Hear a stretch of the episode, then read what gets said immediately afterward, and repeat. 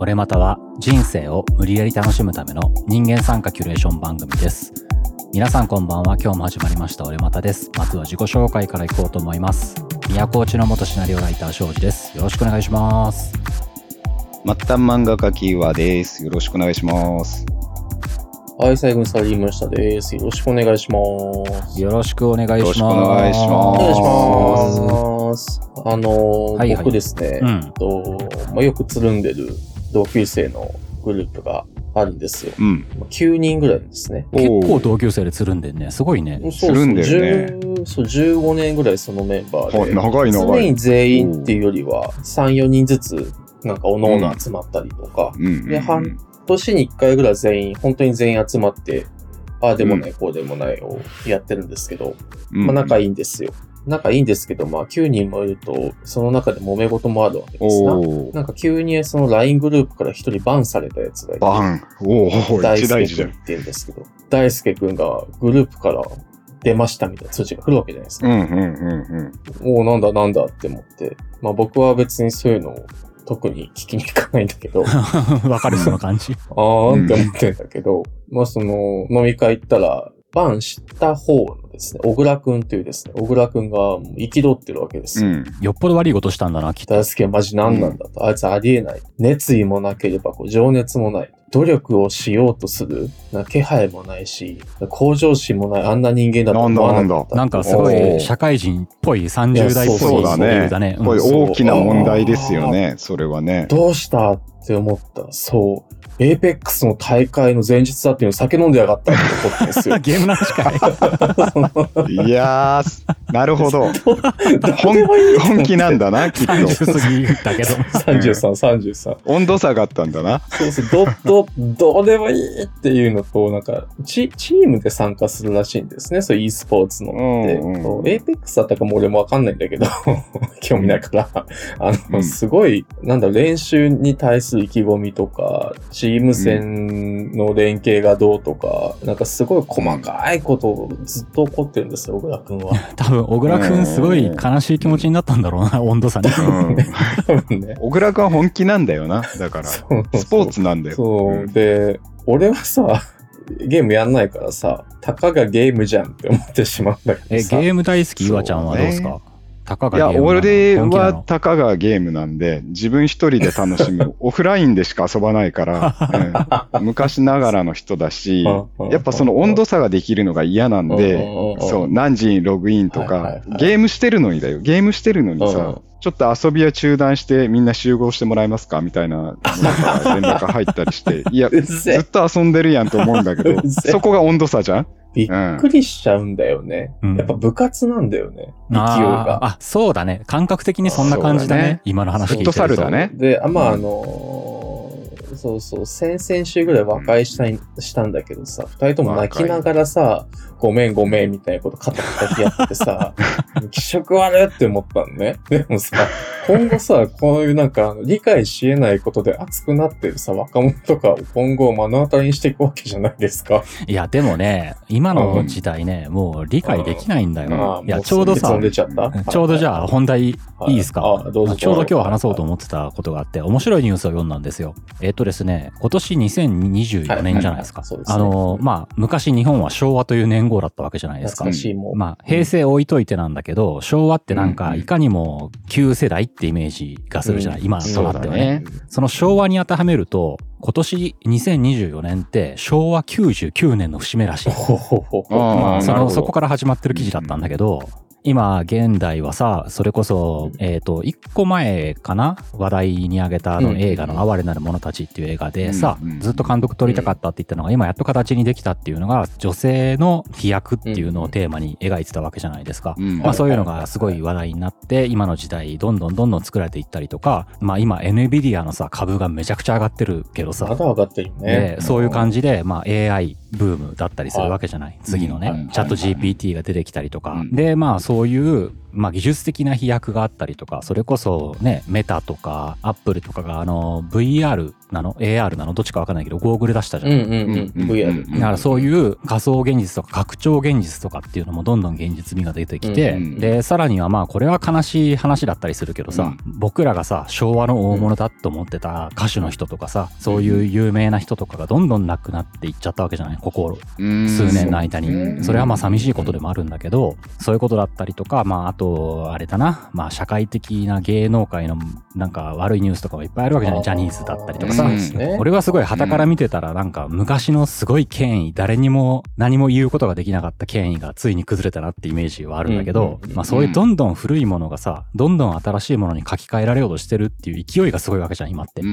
で、その昭和99年の節目に、やっと昭和が終わるみたいなことを書いてて、その記事で。ああ、面白いね。で、1900年代、いわゆる20世紀の話もしてて、その20世紀も今考えて歴史的に振り返った時の20世紀らしい社会になっていったのって、1920年を超えたあたりからって書いてあったのね。結局、1920年代で第一次世界大戦が終わって、その20世紀の娯楽だった映画ってものがどんどん台頭していったりとか、車とかがどんどん民間の手に広がっていったりとか、そういうテクノロジーとか民間文化とか含めて本当の意味で20世紀が始まったのが1920年代を超えた頃からだって書いてある。ってことは、それを今に当てはめると、21世紀が始まるのもこれからだって書き方をしてる。で、おお、なんか面白いぞ、この記事と思って読んでいったんだけど、それで、まあ、今、まさに21世紀が始まったところだと、2024年現在。うん、で、そう考えたときに、21世紀らしい、その、社会改革とか価値観の改革とかって、本当今始まってんなって、ちょっとドキドキしてきて。で、さらにその記事で面白いことが書いてあったのは、さらに100年後、22世紀の歴史の教科書から見たら、今のこの2024年ぐらいのことの書き方は多分こうなってるだろうみたいなことが書いてあって、で、21世紀のパンデミック時代にはって、まあ、今でいうコロナ含んだこの前後のことだよね。うんうんまあ、あの時代はまだインターネットってまだほとんど使われてなかったからねって記述されるだろうって書いてあるのね。なるほど。その22世紀のテクノロジーから見たら、まだ今って、インターネットなんてまだ始まってない頃だったぐらいの、始まったばかり、産声がやっと上がったぐらいの時代っていう見られ方をするだろうって書いてあって、いや、面白いなと思って読んでて、その記事の締めくくりが、まあ今こそ昭和を終わらせる時が来たみたいな締めくくりだったんだけど、なんかそういう話を見てると、未来どうなるんかなってちょっと面白くなってきて、で、お二人未来ってどうなると思いますか？ってちょっと聞きたくなったんですよ。むずい質問をまあ、むずいんだけどね、俺それでちょっと振り返ると、むずいし、わかんねえよって思いながら、しっかり未来になってるよなって思ってること一つあって、俺この近年で一番やっぱ社会を変えた革命って iPhone だと思うの。まあ、iPhone って言い方じゃなくて今はスマートフォンって全体的な言い方になってるんだけど、まあそれこそ iPhone のね、1が出たのって、1っていうか一番最初の iPhone がね、えっと、ちょっと調べてみたら、えっと、2007年の6月29日らしい。だからまだ日本に入ったのって確か 3G からだっけ？まだ1とか2とか最初の頃の入ってきてないはずなんだよね。だから俺もそれで、えっ、ー、と、最初に買った iPhone って4だったと思うんだけど、で、そっからだんだんだんだん進化するのになんかぬるっと慣れていって買い替えていくうちにね、うんうん、今となってはさ、それこそ俺 Google カレンダーないとさ、自分がさ、1時間後にどの会議に行くかとかどこに行くかとかもわかんないしさ、すぐ見るから、ね、いつも見るから。そうん、俺もそうだわ。だから頭で覚えてないし、どこどこに行くって予定を立てた時も、昔みたいにさ、地図とかでちゃんと見る必要もないわけじゃん。うん、それこそマップアプリいっぱいあるしね。うん、だからさ、そういう意味では俺、もうやっぱ iPhone ないと、スマホがないと生きていけないなって 真剣に思うのね、今考えると。で、そう考えると、俺何回か俺まだ言ったかもしんないけど、俺っていう体が本体じゃなくて、俺の本体、この iPhone なんじゃねえかって思い始めてて、ね、アイデンティティというかね、人格がもう携帯電話の方がよく知ってるよな、俺のって思って。行動履歴とかもね、ねあったろうしね。行動履歴から結構電子マネー使うようになったらさ、俺よりも携帯の方がさ、秘密事項とかさ、いろいろ決済権とかも全部持ってんだよね。そうねそう考えると、俺完全にもうスマホのスタンドみたいな立ち位置だからさ、結局俺っていう人間が。もう俺も未来人だなって思って。移動するためだけの機能だもんね。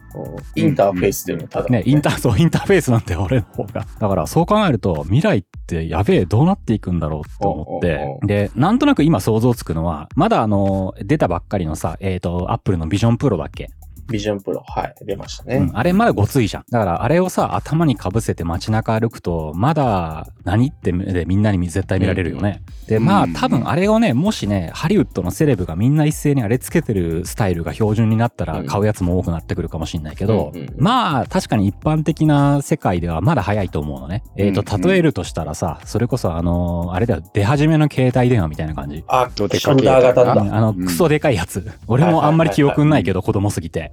だからあれぐらいのイメージが今のあの、ゴーグルだと思うのね。うんだからもっと小型化していったらさ、あの、メガネ型になったりとかぐらいはする未来が来るだろうなと思って。うんで、そうなった時が、えーまあ本番なわけじゃん。で、値段もこなれてきてね。ってなると、とりあえず、世の中さ、みんなメガネになるなっては思うのね。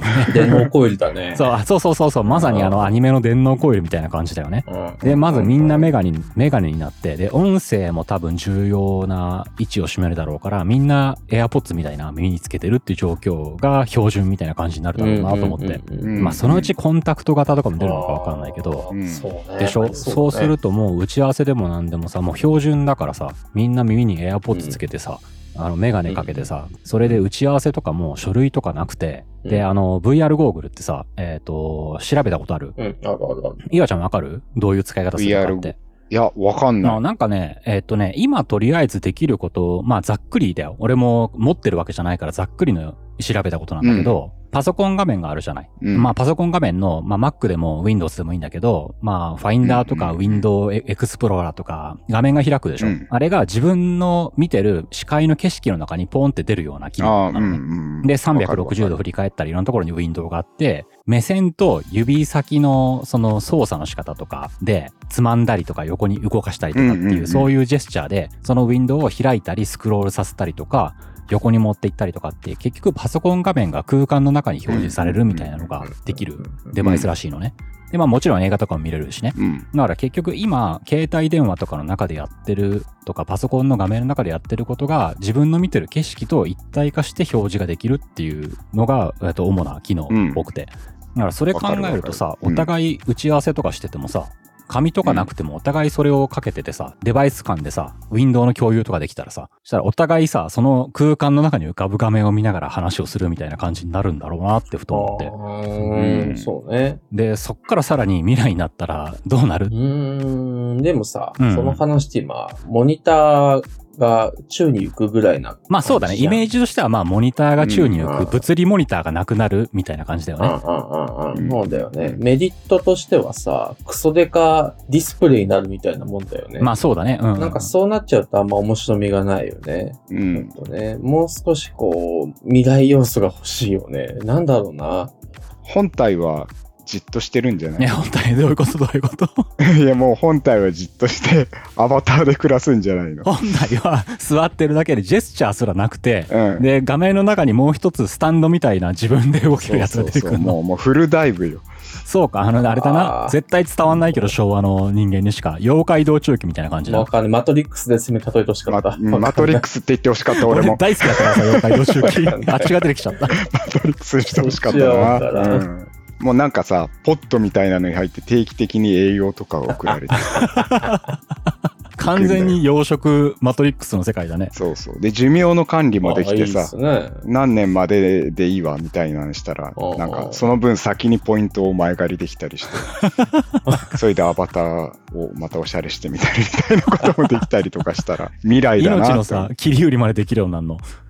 命の切り売りってでもすごく複雑な問題でさ、今、あのー自分で選ぶことはできないわけじゃない、はい結局はいはい。いくつまでに死にたいですか、まあ病気になっても、ある程度はできるよ。えー生命維持装置につなぐつながないぐらいの判断はできるけれども、うんうんもう単純にもういいです、今楽に死にたいですって少なくとも日本では絶対にできない、まあそうだね。ですよ安楽死ってないもんね、日本はね。なんかそういう価値観も未来になったらもっとぶっ飛ぶのかもしれないなと思って。要はその自由が行き過ぎて、映画とかでもあるもんね。俺そうなるとやっぱりさ、でもなんやかんやで人間の生存本能からさ、もちろんそういう命を絶ちたいとか、そういうまあいろんな理由があるからね、それもあることだとは思うんだけど、やっぱ延命したいっていうさ、欲を持つ人がすごい増えてくる気はするな。ん。もちろん、そうそう。だから、延命したい人っていうのがうんうんいて、その技術の最先端っていうのは、結局はその富裕層であったりとか、有まあそうだね権者の方々たちが、下手にばらまかないと思うんだよね。社会に混乱を招くだろうし、みんなが不老不死みたいなことになっちゃまあ、ったら。延命も難しくてさっていうか、今、デバイスからさ、話をしてたんだけど、一気に飛んじゃったけどさ、その生命の話に。あの、うん権力者の延命って、権力者はすごい延命したがるだろうけど、うん一般社会にあんまりいいことなくてうん、えっとね、エジプトの昔のあの、古代エジプトがあるじゃない。はいはいはい。で、あれでミイラにしてさ、はいを保管するわけじゃない。でも、あの感覚って、ミイラにして死んだってことじゃないらしいえ、よね。そうなの？そうそうそう。あれミイラになって、まだ生きてる、生きてるっていうかね、ちょっとそこら辺の本当の詳しい考え方は忘れちゃったけど、うんあの、死んで、もう亡くなられたから権力がなくなって個人となったって感覚で扱わないらしい。うんうんそうだねまだ王様なのね。権力があるのね。バチバチ死んでるじゃん。そう、バチバチ死んでるんだけど、どうやって管理するのかわかんないんだけど、その人にも権利が、権利っていうか王権がまだ残ってる状態らしいのね。うん。だから権力者がどんどん増えていくっていう社会形態になっちゃうらしくて、むちゃくちゃになるらしいね、それやると。早めにもう撤退した方がいいんだもん。うん権力権力者がひたすら増えていくっていう感じだね代替わりとかでもなくて。ねだかわかりがないらね、結構ややこしいらしいからね。いや、やっぱそう考えると、権力者だろうがなんだろうが、寿命が来たらすっぱりと消えてなくなっていただくのが社会のためではあるのかもしれないなとは思うけどそうね。だね。デリートの作スクラップビルドで。もうさ、あの、庄司さんがさ、話したい話じゃないんだろうけどさ、アウトサイダーやっぱいるわけじゃん、そういう。もうビジョンプロとか仮想現実がメインの世界でさ、そんなん使わねえぜってヒッピーみたいな人たちも現れるわけじゃないですか。うんうんうん。もうはちゃめちゃ肉体に話さない人たちとさ、めちゃくちゃデバイスを使ってる人たちが地球になんか二分するみたいなことになり得るんじで、ゃないの？派閥はきっと出来上がる気がするな、なんかポッ。トに入ってるやつとさ、めちゃくちゃ体鍛えてムキムキでもうヒゲボーボーみたいなさ、なんか原始人みたいなやつらが二分されてる世界観になりそうじゃないですか。されるよ、きっとな。んかムキムキでヒゲボーボーだけど、その仮想現実の危うさをさ、理路整然と話すさ、学者とかもきっと出てくるすげえかっこいいな、それ。それこそ未来だな、その世界の。ポットの人たちは壁の中でね、こう蜂の巣マンションみたいな感じの守られたところにこうずっとハマってそう体弱いからさ、やっぱムキムキに直接対峙したら勝てないんで、ロボとかに守らして。でもさ、ポットの、ポットの中でさ、ポットっていう単語が面白くなってきたけどさ、ポットの中ですら生きられないからさ、やっぱ、で、ムキムキの言ってることがうん正しい気はしちゃうのね、やっぱ。危機感を覚えるんだけど、それを認めてしまうと、自分たちの存在意義が全くなくなってしまうからうん、やっぱムキムキをみんなで殺そうとして、社会的にさ、すごく叩くんだよ、きっと。はいはい。。こんな重課金した体をね、否定するわけにいかないもんね。そうあんな汚い、汚らしい原始人とかって言うんだけど、どこかで自分らの自信のなさにすごく刺さるところがあって、はいはいはい。そうだよね。ポット開けたらもうガリッガリの人が出てくるんだもんね。そうそう、ポッと開けたら生きれるかどうかもわかんないから、抗菌室みたいなところに入ってないうと。そうなんだよ。で、間の人たちがいるね。間もいるね。間のあそう、ね。そこがいないと、そうだね。狂言回し的には必要だね。それはねそうそうそう。壁に覆われてる都市の外周に、そういうスラムみたいなの出来上がって、そこでこうインプラントとかバリバリしてるような人たちが暮らしてるね。いいものは取り入れようね、みたいな感じ。片手だけ機械化してるやつとかいるね。その街ねそうそうそうそうねうん便利に生きる。美容とかね。あうーんちょうどいいところまでの擬態化で抑えてる感じな。外のムキムキも全部自然体ですもんね。もう否認とか絶対しませんしね。コンドームすら使わないかもしれない。絶対しないそうそうそうだからやっぱ脅威を覚えるわけでどんどん増えるわけじゃん、外の人たちは。でも中の人たちは、同じ人たちなわけだよ。延命に延命を重ねるから。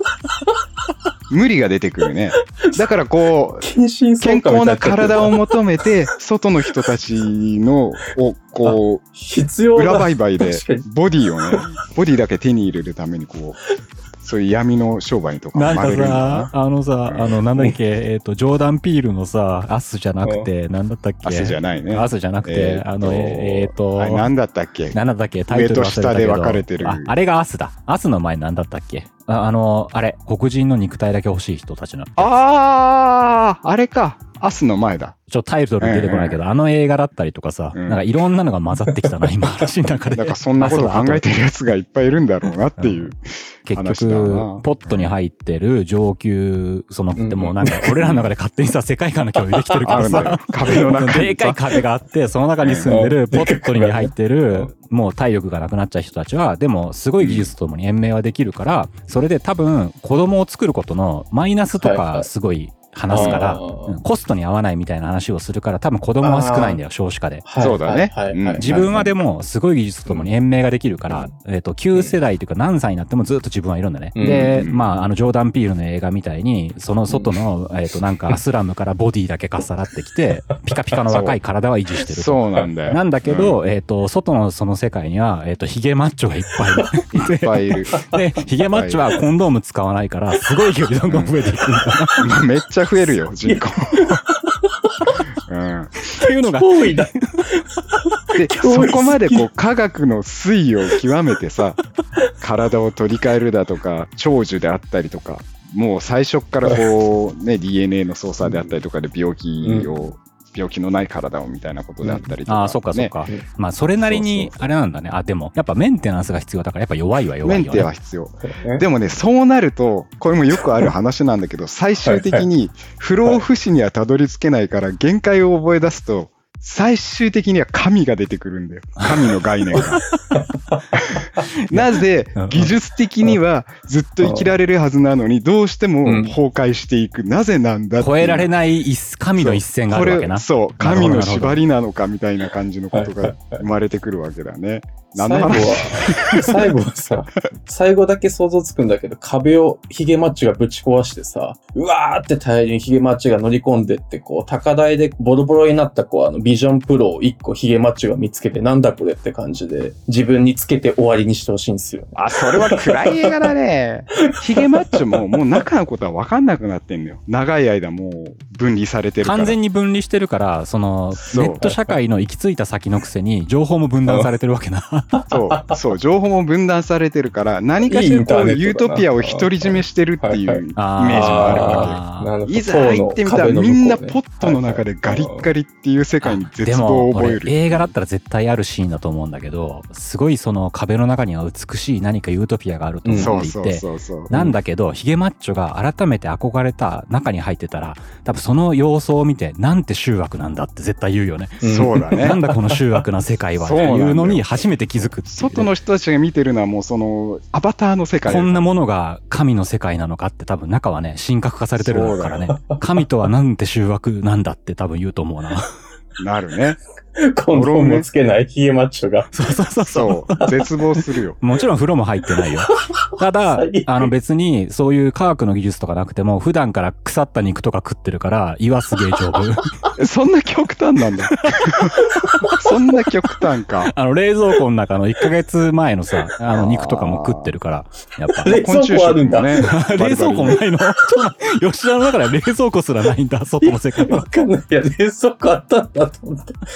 全裸、全裸ヒゲマッチョで腐った肉ちょっと待って、中の人は割とみんなしっかりと同じイメージを共有できたと思うけど、そこの人外の人に差がにズレがあるね。俺そこまでの原始人だと思ってなかった。最低限の文明は備えてるのかと思って。あでも、俺の中のさ、うんすごいビジュアルイメージでさ、すごいひょろ長いさ、うんポットから出てきてさ、ひょろ長い人が出てきてさ、で、うんツルッツルのさ、脱毛とかもきっちりしてるからさ、無駄毛なんか一切生えてない人がさ、エアポッツみたいなのとさ、ビジョンプロつけてたらさ、なんか紙、紙っぽくない？そうね。確かに。怖い。中の人たちは極端にこう、いじってるから、うん DNA レベルで。もう生殖機能とかもないわけよ。ああ、なるほど。そんなものはだってね、あの、汚らしい外の文化だもんね。そうそうそう。アウトサイドのそうそうそう汚いんだよ。人と人が触れ合うことがもう見にくい。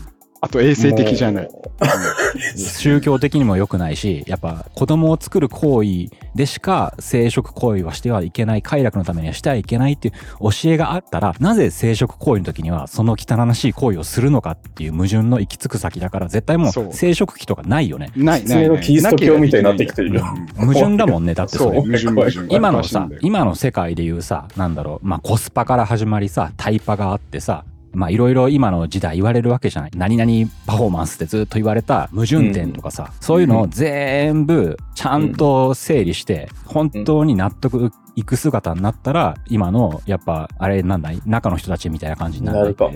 うん。うんてかそれしかないよね。矛盾だらけだもんね。どう考えても。タイパをさ、究極にしたらさ、もうポットで暮らすしかないもんな。な。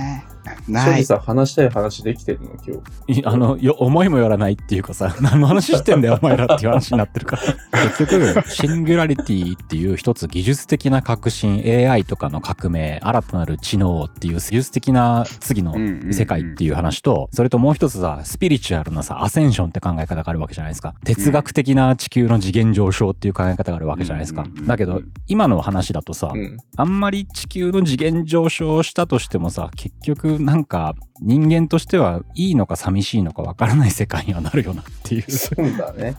そうだな。でもそれも今の俺たちの価値観だよな。まあそうだよね。でも、うんアセンションで一つの次元上昇っていう意味での本当の人間の素晴らしい次の段階っていうのは、やっぱそれを目指すから、今のさ、宗教とかそういうものがあるわけじゃないですか、きっと。はい。心を鍛えるとかさ、まあ仏教的なやつだとかさ、うん。うんで、も、なんだろう、これはまあね、宗教の話になるとあんまり突っ込んでもダメかもしれないけど、その宗教上用のところってすごい矛盾点もいっぱいあるわけじゃないですか。はいもうこの話は別の話になるからやめた方がいいか。結局政治に使われてるじゃんみたいな話は、うん それはまた別の機会だな。どこにまとめていきましょうか、この話は。そうだね。吉田くんは壁の中と外どっちがいい？いやー、聞こうと思ったな聞かれたはずね、外でありたいんだけど、ブライ感ぶりたいからそっちがいいんだけど、中にいると思うんだ。そうだよね。あ うん楽な方に流れると思うんだ、俺は。楽だもんな。すごい、アホな話したら Mac の電池の減りが異常に早いぞ。